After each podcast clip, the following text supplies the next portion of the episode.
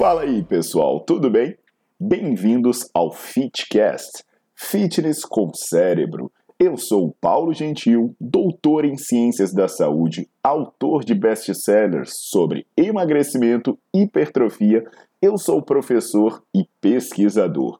Este canal foi feito especialmente para quem gosta de cuidar do corpo, mas não descuida da inteligência. Aqui a verdade é dita com evidências científicas, doa a quem doer. Não esqueçam de seguir o canal e divulgar. E também eu convido vocês para olhar os links na descrição do canal para ver as minhas aulas, meus livros e também me buscar nas redes sociais.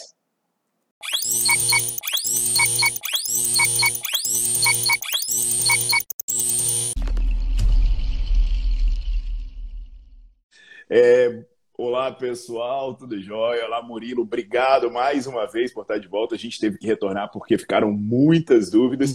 Então, é, o assunto de hoje é o, são as dúvidas das pessoas, né? Mas o grande tema é exercício e alimentação. Então, como a gente fez da, da primeira vez, né? A gente vai fazendo um bate-papo.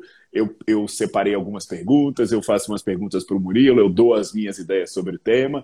E aí a gente vai é, é, se aprofundando nos assuntos. Murilo, então obrigado mais uma vez. Se você quiser dar algumas palavrinhas iniciais, alguma coisa, está com você. Paulo, novamente eu agradeço bastante pelo, pelo convite. Para mim é uma satisfação muito grande poder estar com você e bater um papo, papo que flui de forma bastante natural sobre duas temáticas que a princípio são distintas, mas ao mesmo tempo são totalmente, completamente é, unidas, né? Elas são totalmente complementares. E muitas das virtudes do, da nutrição se encontram no exercício físico, assim como o, muitos dos males da, do qual a nutrição padece, a educação física também. Então é só muda praticamente que o personagem, mas é o contexto completamente igual. Mais uma vez, eu, eu agradeço bastante o, o seu convite. E vamos lá. Obrigado, Murilo. Vamos nessa. Então, a primeira questão né, que eu acho importante discutir, até é, eu, eu entrei com uma sequência de aulas sobre exercício e imunidade, e aí é uma questão que se faz muito, principalmente nesse momento de risco de adoecimento, que é a questão da alimentação e a imunidade. Porque o que, que a gente vai ver, né? É, água, limão, glutamina e gratidão, chá detox, chá da imunidade, o soro da invencibilidade. E, e, o que, que e assim, e existe de fato alguma relação, né, entre imunidade e, e alimentação parece haver, porque até quando eu falo dos moduladores do efeito do exercício, uma das coisas que acontece no, na taxa de adoecimento, na modulação da taxa de adoecimento em quem pratica exercício, é o, um exemplo é o consumo de frutas pessoas que consomem mais frutas adoecem menos. Então parece existir alguma coisa na alimentação com relação à imunidade. E, e, também outra das questões que modela né, a relação da imunidade é a questão da, da energia como um todo, porque quando a gente vê o funcionamento do sistema imune, né, o que, que a gente percebe é que quando as células estão dormindo ali, elas são muito lipolíticas, mas quando elas vão acordar para ir para o pau, elas se tornam glicolíticas, e com dispêndio energético elevadíssimo. Então, quando uma pessoa começa a fazer exercício, né, o que a gente percebe é que talvez por entrar em baixa disponibilidade energética, a imunidade dela também pode baixar, principalmente se houver um volume muito alto. Aí eu queria ouvir do lado da nutrição, né, como como como tá, tá essa modulação, né, como tá essa relação uhum. aí. Ah, vou dar algumas informações de base para até mesmo para eu criar o meu asfalto para as outras informações para me contextualizar. Ah, o sistema imune ele é composto por um conjunto de células, um conjunto diverso e ele é extremamente covarde. Célula do sistema imunológico ela é medrosa, ela é bundona e um termo importante é a chamada imunocompetência ou então competência imunológica que é a habilidade que o sistema imune tem, que esse conjunto de células tem para combater determinado patógeno. Que pode ser uma bactéria, que pode ser o caso que agora nós estamos mais vivenciando e escutando, um vírus. E quando nós nos deparamos com esse tipo de microorganismo, nós recrutamos uma cambada de células para ir contra que seja um único vírus. Não vai no tete a tete. Vai de bando para o quê? Porque é assim, para minimizar a chance de não conseguir vencer a batalha. E uma das etapas importantes da imunocompetência é a proliferação das células. Uma célula se multiplicar e recrutar outros grupos. Isso é extremamente importante. E essa proliferação, ela também demanda de alguns, ela demanda alguns nutrientes. E antes de eu falar alguns nutrientes, eu peço para todo mundo um pouco de calma, para não achar que um único nutriente faz milagre, assim como a falta de um nutriente prejudica absolutamente tudo. É um conjunto de interações acontecendo. E uma, um dos componentes que, inclusive, para o exercício físico, é um dos mais cotados, é um dos mais bem estudados para preservação da competência imunológica, é a própria vitamina D. O que não quer dizer que nós precisamos levar a nossa vitamina D lá para cima, lá para o mais alto possível, sair suplementando. Nós temos possibilidades, temos sol, temos alimentos que são um pouco carentes de fato, temos suplementos, mas as dosagens elas são individualizadas. O principal aspecto é não deixar o indivíduo deficiente. E isso é definido de acordo com cada pessoa, tá? Então aqui tem um papel, por exemplo. E conforme nossas células vão combater esse determinado patógeno, existe produção dessas substâncias inflamatórias. Muitos se preocupam em anti-inflamação, anti-inflamação, anti-inflamação, mas o combate é vencido exatamente por meio da produção de substâncias inicialmente pró-inflamatórias e não anti-inflamatórias. Haja vista o que acontece quando o indivíduo toma imunossupressor. Ele se torna mais, mais é, suscetível a determinada infecção. Então, dentro do conjunto de nutrientes que permite com que o indivíduo se torne mais, mais competente, não vou nem falar de nutrientes ainda, vamos pegar a, o, o alto escalão que você comentou. Calorias. Primeiro aspecto, energia. E a disponibilidade energética, que foi o termo que você usou, significa a quantidade de calorias que me sobra do que eu ingiro para manter minhas funções vitais, excluindo o exercício físico. Ponto. Então, se eu consumo 2 mil calorias e gasto no exercício físico 500 calorias, eu tenho 1.500 calorias para me sustentar ao longo do tempo. Ao longo do, vamos pensar num período de 24 horas. Se essa quantidade de energia for suficiente, a habilidade das células imunológicas se torna favorecida. Tanto que, no outro, vamos para um extremo. Indivíduos que têm alto dispêndio energético em decorrência do exercício físico um dos, uh, um dos sinais existentes que do desequilíbrio entre gasto e ingestão é queda de imunocompetência. O indivíduo fica doente com mais frequência, normalmente é infecção do trato respiratório superior. O indivíduo fica doente com mais frequência, com uma, de forma mais frequente. Ele passa mais dias doente, os sintomas são mais severos e de forma, e de forma recorrente. Ele melhora e rapidamente ele sucumbe novamente. E quando isso acontece totalmente o contrário, ele fica menos doente. E quando fica de forma menos severa e de forma menos recorrente também, por menos tempo, mostra maior habilidade da, dessa competência imunológica. Então, parte calorias é um desses componentes. Indo um pouco mais para baixo. Posso é, só antes de você prosseguir, né? O que, que, que, acontece? Tem um estudo interessante desse negócio das calorias. É um estudo feito com triatletas de elite, triatletas recreativos e pessoas do grupo controle, que ele verifica a taxa de adoecimento, né? E é super interessante, uhum. né? Porque o que, que ele verifica? Que os triatletas e ciclistas de elite, eles adoecem muito mais vezes e passam muito mais dias doentes, assim. É, 311 dias doentes para os de elite, 137 dias doentes para recrea... é, o controle, né? Pro... E uhum. 92 dias doentes para o recreacional. Aí, quando é, vai na tabela do gasto calórico do treino, você vê que o, o, atleta de elite ele tem um gasto calórico absurdamente alto no treino, enquanto o, o moderado tem um gasto mais baixo. Aí eles fazem essa associação, sabe? porque o cara começa a gastar caloria demais no treino, não tem um equilíbrio adequado na alimentação, ficou em déficit energético, aí ficou imunossuprimido, né? Uhum. Cara, é, tudo a ver, né? Tudo a ver. Tudo, completamente. Que é o que vai sobrar de calorias para manutenção da função do indivíduo. E um dos nutrientes que tem relevância é o próprio carboidrato, que eu gosto de brincar que carboidrato, exercício físico sem carboidrato é como se fosse bochecha sem Claudinho, sabe? Então não tem não tem como uh, o indivíduo, na maioria, vamos pensar no alto escalão, o indivíduo obter o máximo do potencial dele. É, o carboidrato acaba sendo uma ferramenta extremamente importante no processo.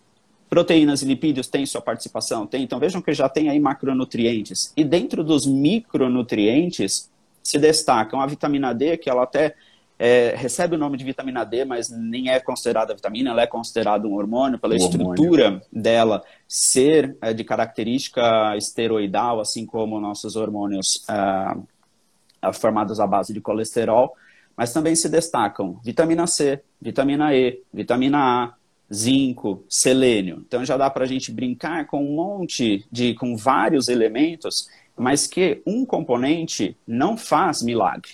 É uma interação entre eles. Então é muito delicado apostar, e sem contar probióticos também, que eu vi que tem lá na pergunta um dos componentes, mas que aí é um universo que praticamente é, só surgem dúvidas. Surgem dúvidas, sabe-se que tem relação, mas não sabe-se praticamente nada do que fazer, mas tem uma participação muito importante. E, então, dentro desse universo todo, é difícil apontar um candidato. Então, assim, vamos pensar no que fazer na alimentação. Primeiro passo, variar o máximo possível a alimentação. Com base em proteínas, gorduras, uh, carboidratos, vitaminas e minerais. Vitaminas e minerais de forma geral, nós podemos bem generalizar com frutas, verduras, legumes e cereais integrais. Nós conseguimos aí já, já conseguimos conquistar uma série desses nutrientes. E vá para a rua, dentro do possível da rua, não em contato com outras pessoas nesse uhum. momento, mas que seja um, um jardim, que seja uh, o quintal, 10 a 20 minutos aproximadamente tomando sol, porque já tem uma produção de vitamina D bastante expressiva e superior, inclusive, ao que se consegue em muitos dos suplementos. Bacana. É, assim, o, esse, como é que as coisas se conectam, né? Esse negócio do déficit de carboidrato. Uma das coisas que o que a gente analisa para o exercício não ser imunossupressor, algumas das coisas. Um, gasto calórico total do exercício. Maior o gasto calórico, maior a imunossupressão. Por isso que uma maratona, por exemplo, uma atividade de longa duração, uhum. parece ser imunossupressor, um dos motivos pelo qual. Outra, a acidose e os níveis de lactato induzidos pela, pela atividade. Uhum. Porque isso também é reflexo da utilização de carboidrato, né? Então, uhum. assim, as coisas su super se conversam. Aí qual é o pepino disso tudo, né? Uma pessoa está imunossuprimida porque está treinando muito, está em overtraining, aí ela vai lá e toma glutamina. assim, ao invés dela corrigir a base do, do problema, né? Ela vai lá e toma glutamina. É igual que você falou da inflamação, né? Da resposta inflamatória. O, os macrófagos mesmo, que são células imunes, que elas se envolvem também com, com, limpeza, é, com limpeza de resíduo tecidual, eles têm duas fases, né? Uma fase inflamatória e uma fase anti-inflamatória. Uhum. E a fase inflamatória é a fase que é associada à dor muscular, esse tipo de coisa. Aí a galera tá treinando mais do que deveria, descansando menos do que deveria, se alimentando mal, aí começa a viver dolorida. Aí fala, é, eu acho que eu tô com um problema de inflamação. Aí vai lá e toma a porcaria do anti-inflamatório. Só que Sim. aí quando ela toma o anti-inflamatório, ela remove, é, pela, pela ação na COX, a dor mas ela não começa a cascata seguinte, que é a ante. Aí o músculo não recupera e fala, bicho, você tá com um problema gigantesco querendo curar mexendo em um pentelho ali, né?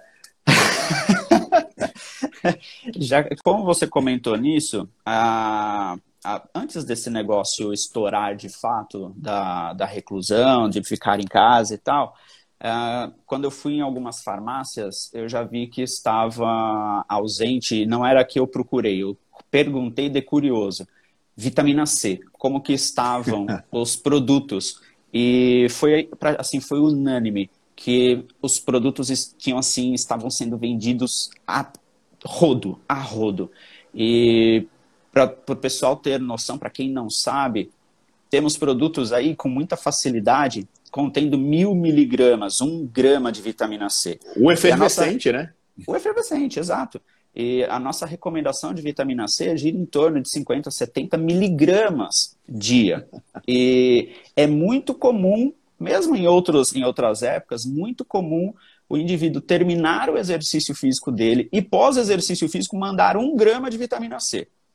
E isso não é considerado benéfico, não é sugerido. E dentro de algumas publicações, até mesmo com doses farmacológicas de, de nutrientes, de vitamina, seja vitamina A, C, vitamina E, eles são assim bem enfáticos que ou isso não faz nada ou prejudica. Ou seja, não faça.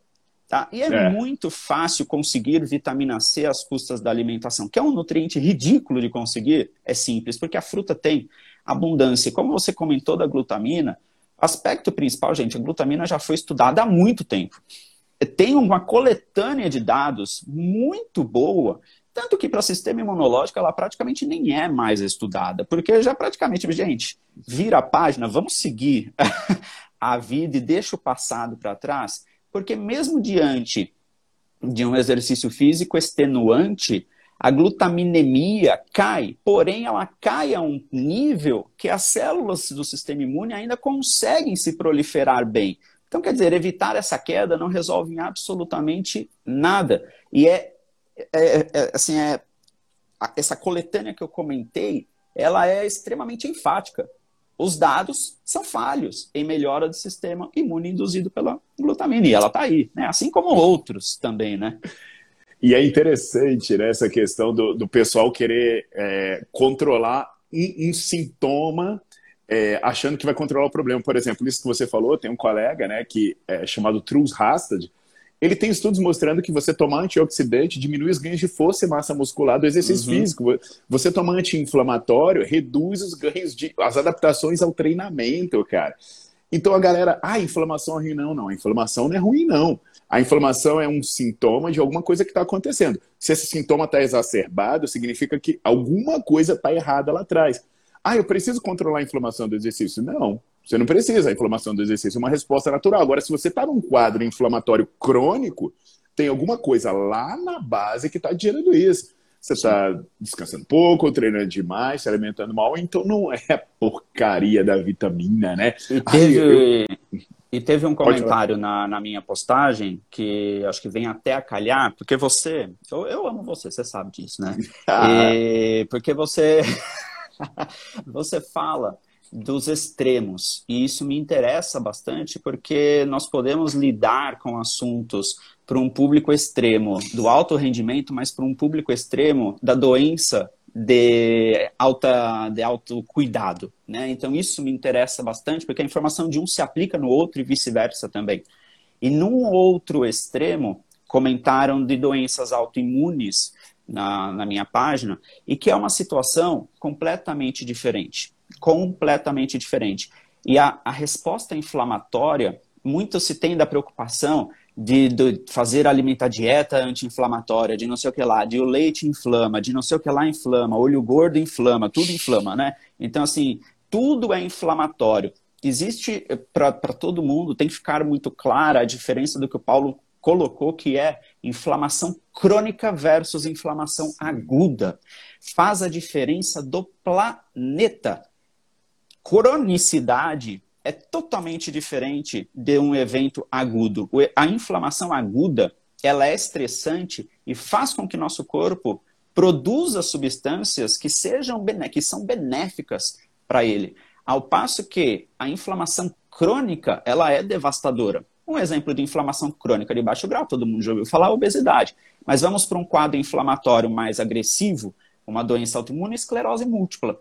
E que nesse uhum. tipo de situação, inclusive, vou olhar, vou pegar a vitamina D de novo como exemplo.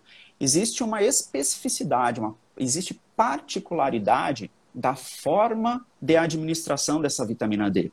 Porque ela em doses farmacológicas, e aí, Paulo, eu não estou falando a recomendação, gira em torno de 800 unidades, 1000 unidades dia. O teto considerado saudável é de 4 mil unidades, mas sabe-se que até 10 mil é suficiente, porque em 10, 20 minutos que a gente ficar no sol é o que a gente produz, cerca de 10 mil unidades. mas em doses farmacológicas de o indivíduo consumir mais de 200, 300 unidades dia.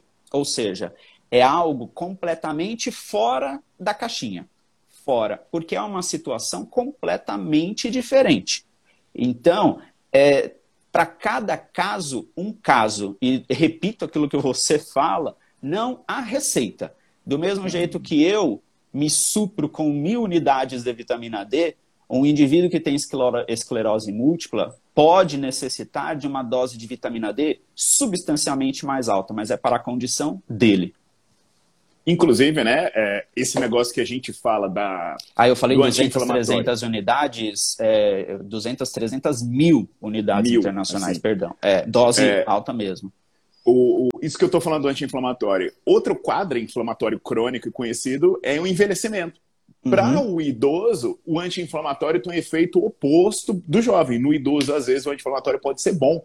Então, assim, é, a gente é sempre legal pontuar isso, né, e falar dos extremos para o pessoal entender que a inflamação que, que a gente se referiu naquele momento era inflamação fisiológica. Uhum. É igual, por exemplo, você sofreu um acidente, teve um trauma, aí você tem um dano secundário por uma inflamação exagerada. Aí é outra história. Assim né? como nessa população, a oferta de substâncias antioxidantes, eu não estou nem falando de forma isolada, estou falando no próprio contexto alimentar. Algumas delas isoladamente podem ser, podem ser positivas. Em dose maior, beneficia, porque ele está num quadro inflamatório diferente de um indivíduo jovem. Portanto, é exatamente isso, cada caso um caso. Perfeito. Murilo, é, sobre a questão das compulsões alimentares, né? Uma pessoa que está inativa, uma pessoa que está com restrição, é, que está numa quarentena, como fazer para controlar a compulsão alimentar? Não vale dizer costurar a boca, botar esparadrapo ou passar cadeado na geladeira. Eu posso, eu posso mudar um pouco a, a nossa dinâmica? Claro. Eu pergunto para você, então, o que é melhor? Exer focar na prática do exercício físico ou da alimentação?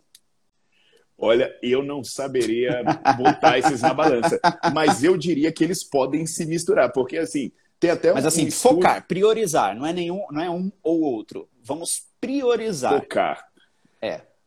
Olha, é, eu vou dar uma informação aqui, é, que é uma informação relativamente recente, do artigo do Medicine Science, que ele mostra, né, ele pega pessoas com sobrepeso e obesidade e bota para fazer cinco sessões semanais de exercício ali, intensidade moderada para alta, 70% da frequência cardíaca, né? E o que, que ele percebe é que são pessoas com é, sobrepeso e obesidade. É que ao, ao fazer exercício, essas pessoas com sobrepeso e obesidade, elas mudam o comportamento alimentar. Os scores uhum. de gostar das refeições, as respostas a refeições ricas em gordura e ricas em carboidrato, é, refeições não saudáveis elas começam a mudar, né? Os scores relacionados ao querer, querer comer, né? Que é diferente de precisar comer, eles também mudam. Então, assim, parcialmente, esse estudo traz alguma justificativa de por que as pessoas, quando param de fazer atividade física, dizem, nossa, mas quando eu não estou me exercitando, é difícil controlar a alimentação. É, não, agora que eu estou em casa, eu estou comendo mais, né? Eu estou dizendo é, eu não estou resumindo a questão uhum. a uma relação linear, porque existem cascatas de, de reações bioquímicas, é, neuroquímicas que, que, tão, que interagem com o processo. Mas o que me parece é que o exercício parece é, sofrer uma, exercer uma influência importante nesses marcadores de, de compulsão, de alimentação hedônica, né? Seria, então, se, se eu tivesse que, que, sugerir do meu lado, eu diria assim, cara, uma das formas de você diminuir essa sua ansiedade, sua compulsão, é fazer atividade física e de intensidade moderada para alta, todo dia, se puder. É.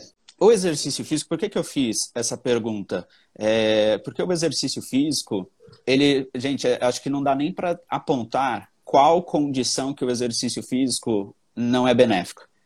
É, então é para obesidade, é para quem tem transtorno alimentar, é para quem tem depressão, é para quem é ansioso, é para quem é hipertenso, para quem tem osteoporose, para quem tem, gente, poderíamos falar aqui todas as doenças para quem tem câncer. O Paulo já fez algumas publicações a respeito disso. O exercício físico ele tem um efeito bastante amplo amplo de verdade. E no nosso maquinário nervoso central, ele ataca de forma positiva também. E eu, embora seja nutricionista, eu sou bastante defensor do investimento no exercício físico primeiro, para conseguir usá-lo como ah, um, uma ferramenta que facilita a mudança de outros comportamentos. E esses comportamentos não se restringem à alimentação. Antes de chegar na alimentação, eu vou usar o tabagismo. É um exemplo que eu costumo dar com frequência. O cigarro, para muitas pessoas, tem, tem um efeito químico. O indivíduo é dependente químico. Para outras pessoas, não é dependência química, é dependência do hábito, do, do evento que aquilo produz. Porque, querendo ou não, vamos pegar qualidade de vida, que é muito difícil de definir. Quando eu faço essas provocações, tem gente que fica incomodado. Mas um indivíduo que fuma, ele pode se socializar muito mais do que uma pessoa que não fuma. Porque existe um evento típico entre tabagistas que é: Paulo, vamos ali fumar um cigarrinho? E rola conversa, tá? Não estou fazendo apologia ao tabagismo, não é isso, pessoal. Mas vamos então pegar uma pessoa que chega para você e fala assim: Eu estou interessada em parar de fumar. Tá.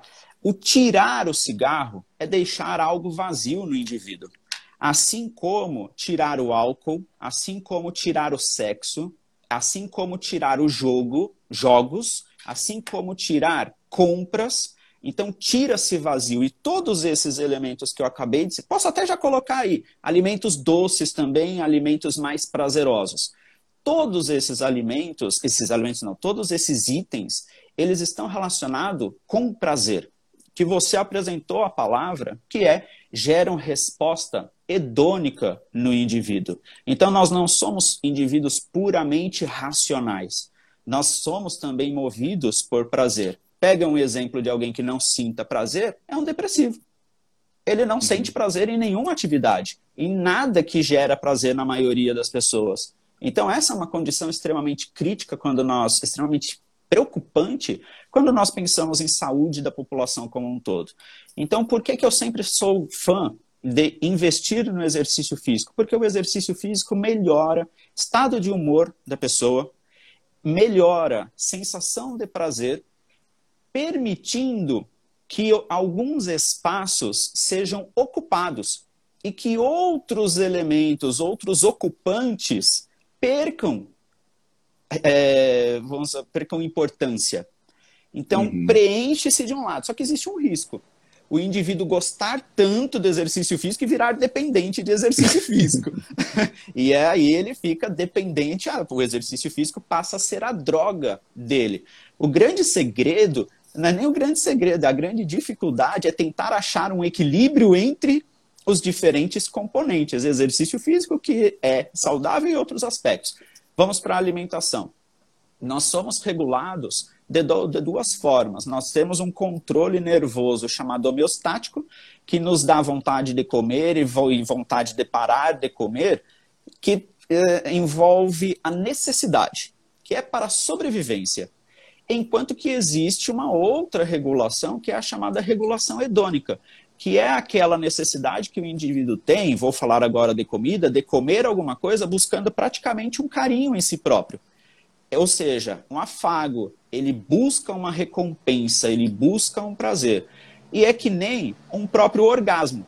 Do mesmo jeito que o prazer sobe, ele desce depois, quando o indivíduo atinge o orgasmo, desce a ponto dele pensar assim: puta, o que, que eu fui fazer? Né, gente? Que, né? Porque o pensamento antes do orgasmo ele é muito mais motivado pelo prazer. É o lado mais animal do indivíduo. E o depois desse prazer é o lado mais racional, que é a mesma coisa que acontece quando alguém come algo que acha que não deveria, com muito prazer, ou então que compra em excesso, ou então que usa uma droga, ou então que enche a cara. São os mesmos elementos. Portanto, no intuito de tentar controlar esses aspectos, o que eu tentaria dizer? Buscar prazeres, mesmo que não sejam na alimentação prazeres de ver o sol, prazeres de ver a lua, prazeres de ver, sei lá, o céu, prazeres de ler, prazer de fazer o exercício físico, prazer de sentar na mesa e comer com outra pessoa, prazer de mexer com os bichinhos, de mexer com o filho, de fazer exercício com o seu filho, ou seja, envolver prazeres. para que outros componentes percam um pouco de espaço e o indivíduo tenha mais racionalidade na hora de selecionar ou um brigadeiro ou então que seja um prato de arroz e feijão, para que ele tenha mais discernimento. Para algumas pessoas, nós sejamos assim bastante claros também que para algumas pessoas ela está na zona cinzenta, que é fácil de vir para cá, mas fácil de sair também. Mas tem pessoas que estão no extremo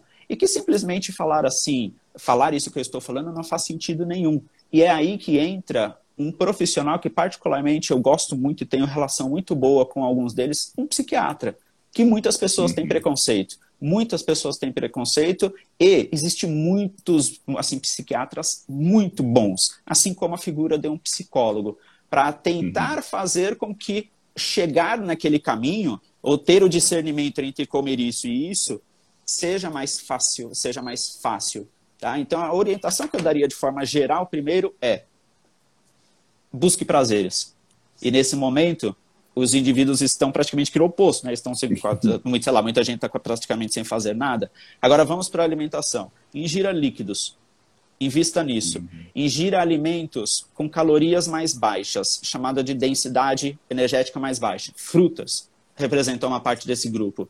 Verduras e legumes. Vamos para um outro grupo, cereais integrais e grãos, aveia, por exemplo, feijão, grão de bico, lentilha, ervilha, são alimentos que apresentam teor de fibra muito considerável e que ativam parte desse nosso mecanismo de saciedade, permitindo com que o indivíduo atinja maior sobriedade. Bacana, né? E, e sobre o exercício, né? uma das coisas, tem o professor Cláudio Lira, eu sempre falo do livro dele de fisiologia, até enviei um, um desconto para a galera que está no grupo do Telegram. Ele, ele tem muitos estudos sobre o controle de humor com exercício, e a gente tem um estudo que a gente usou o HIT, e o HIT diminuiu muito o score de ansiedade. E assim, em mulheres jovens. E tem meta-análises já com musculação, por exemplo, mostrando que o efeito antidepressivo dela pode ser equivalente ao de alguns fármacos, né? Exatamente. Então, assim, tem gente que chega e está tomando sibutramina, está tomando é, fluoxetina, que são remédios antidepressivos em sua raiz, para controlar a fome hedônica, digamos assim. Mas, putz, se estivesse fazendo exercício, Sim. poderia estar tá tendo a mesma coisa, né? Sim, então... E, e, é exatamente isso que você comentou. Já tem dados mostrando que o efeito do exercício físico para o tratamento da depressão é igual ou superior ao do medicamento.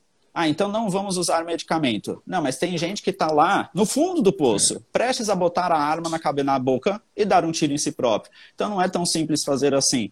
Vá fazer exercício físico. A pessoa tem uma extrema, é. extrema ausência de vontade. Então o medicamento, muitas vezes, é, ele serve como um trampolim para o indivíduo chegar no solo de novo e conseguir uhum. dar outros passos. E o exercício físico, você falou outra coisa que me marcou, que eu concordo também, você falou para o idoso, mas eu acho que isso se aplica a todo mundo, que é praticamente regra, é um crime antiético não sugerir para um idoso o exercício físico. E nós poderíamos eh, eh, explorar isso para praticamente todas as situações. Mas claro que a pessoa tem o livre-arbítrio de falar, não quero fazer exercício físico.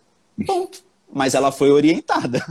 É, não, é, inclusive as pessoas usam esse livre-arbítrio para tudo, né? Não quero me alimentar bem, não quero é. fazer isso, não quero tomar remédio. É, tem paciente com câncer que está dizendo, eu não quero fazer quimioterapia. Infelizmente, uhum. é, tem, tem uma, uma, margem que a gente não pode pegar a pessoa pelas orelhas e obrigar. Sim. Senão Sim. a gente estaria fazendo isso bastante. Outra pergunta legal aqui, que é assim, o que fazer para tentar parar de perder, né? No caso, eu creio que seja perder massa magra durante o período de inatividade. É, posso me alimentar com minhas proteínas, tomar whey ou, ou, alguma ou devo me alimentar normalmente? Sei lá, então uma, uma pergunta aqui seria se existe alguma estratégia, me parece, alimentar para controlar os danos da inatividade. Não.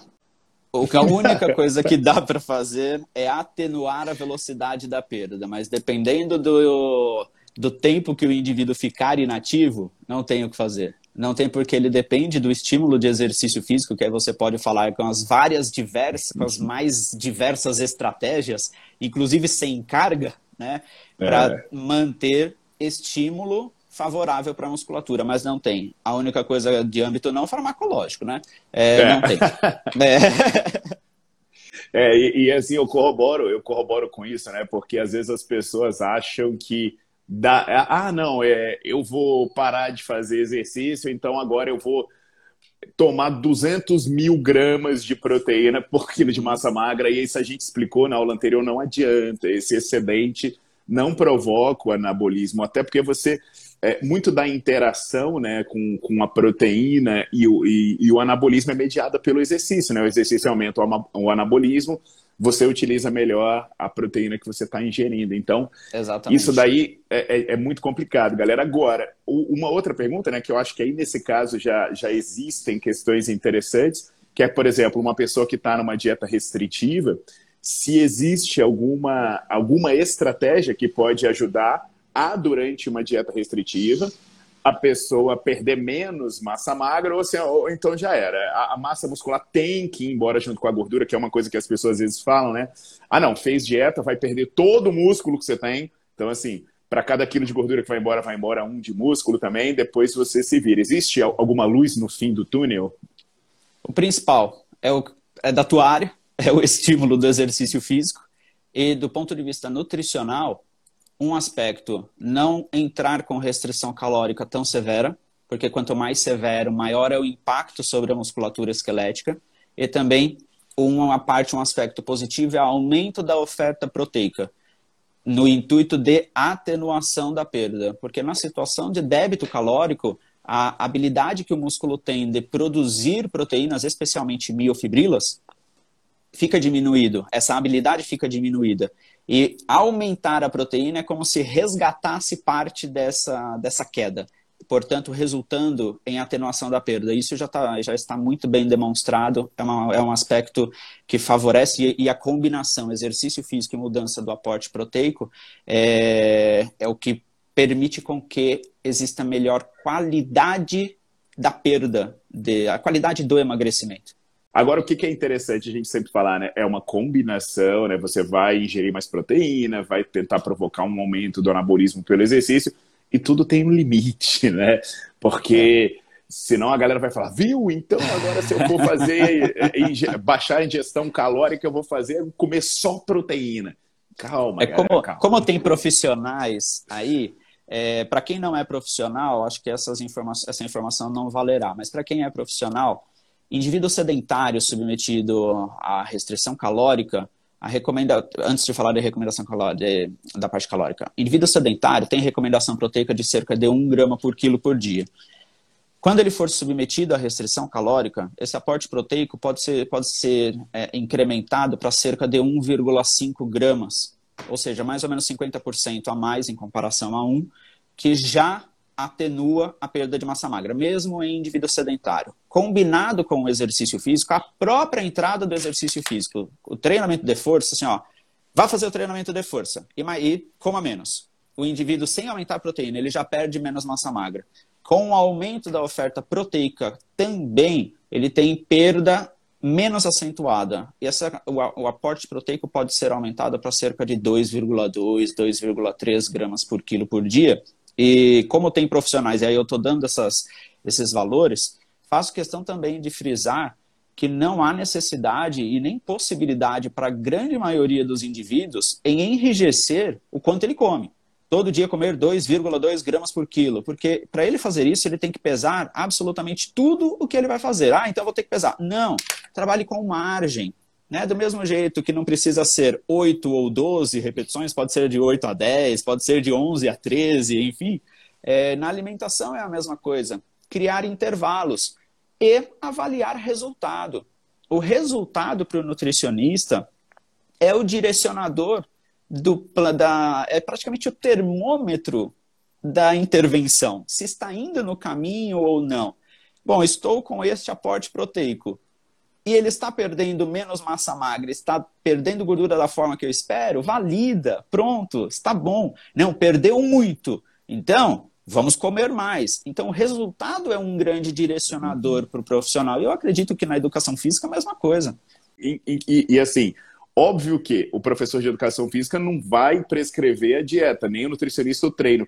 Mas se um entende como funciona a área do outro, eles olham e falam: ah, caramba, então é assim que as duas se unem para levar meu paciente ou meu aluno, né, num determinado como caminho. você Como você comentou disso, eu peço licença para fugir um pouco do tema. Teve uma vez que eh, foi montado um curso aqui com uma amiga minha, a Sara, foi de Fisiologia do Exercício Físico. Foi o curso menos vendido da minha história. Caraca. Foi o curso menos vendido. Eu achei que ia estourar porque foi de Fisiologia do Exercício Físico para o nutricionista para ele entender.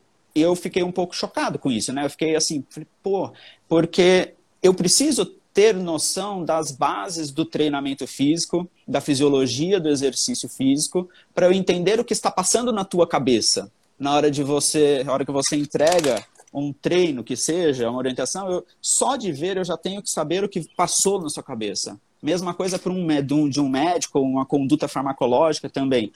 E o contrário, da mesma forma.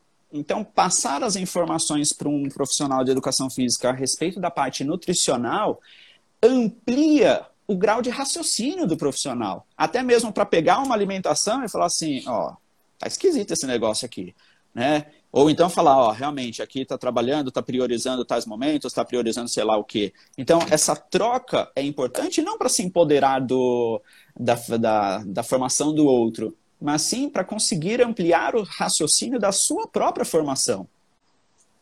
Com certeza. É, e, e, eu gosto muito disso. Eu assisto muita aula de nutrição e assisto muita aula de fisioterapia, né? Para entender uhum. essas áreas que, que sempre estão próximas. E estou o tempo todo. Hoje eu estava numa banca de doutorado que na banca tinha diversos médicos que, que a gente está o tempo inteiro procurando essa interação, porque senão a coisa não anda.